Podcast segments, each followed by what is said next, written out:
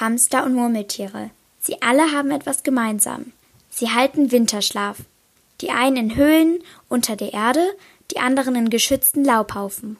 Aber warum ziehen die Tiere sich während der kalten Jahreszeit zurück? Das kann die Försterin Sophia Vater erklären.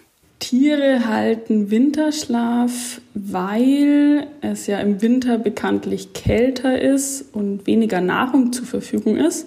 Und wenn keine Nahrung zur Verfügung ist, dann können die sich ganz schwer selber heizen.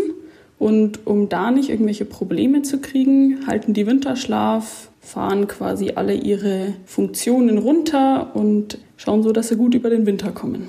Wer so viel schläft, muss sich auch irgendwie darauf vorbereiten. Deswegen schlagen sich die Tiere vor dem Winterschlaf ordentlich die Bäuche voll.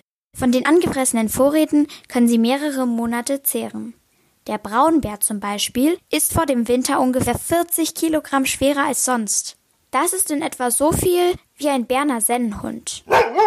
Aber aufgepasst, der Braunbär hält keinen Winterschlaf, sondern nur Winterruhe.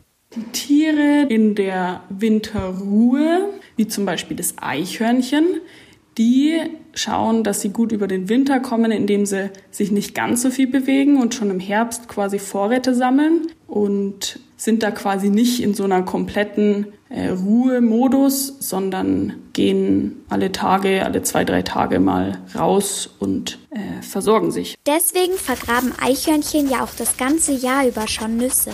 Sie legen sozusagen einen Vorratskühlschrank für den Winter an. Tiere, die Winterschlaf halten, tun das nicht. Sie wachen nur manchmal auf, um sich eine bequemere Schlafposition zu suchen oder um ihr Geschäft zu verrichten. Neben Winterschlaf und Winterruhe gibt es dann noch die Winterstarre. Das machen so die Frösche und Amphibien und Reptilien und auch die Insekten teilweise. Die sind wirklich erstarrt. Also die haben dann Frostschutzmittel im Körper drinnen, dass sie nicht einfrieren können, aber sie können sich gar nicht bewegen und man kann sie auch nicht aufwecken. Und erst wenn es wärmer wird, fängt dann da der Stoffwechsel auch wieder an. Wann es an der Zeit ist, schlafen zu gehen und auch wieder aufzuwachen, ist bei allen Tieren unterschiedlich. Und währenddessen sollte man sie besser nicht stören. Ihr Körper hat ja ganz runtergefahren. Also der Igel zum Beispiel, der verbraucht nur noch ganz, ganz wenig Ressourcen, also nur noch ganz, ganz wenig Fett und Nahrung, was er davor gefressen hat. Und wenn man den jetzt stört, dann fährt das alles wieder hoch und sehr schnell und das überlebt er dann halt häufig nicht. Also lasst die Laubhaufen besser in Ruhe. Wer weiß, ob da gerade ein Igel drin schläft. Und sind wir mal ehrlich, wir mögen es ja auch nicht beim Schlafen gestört zu werden.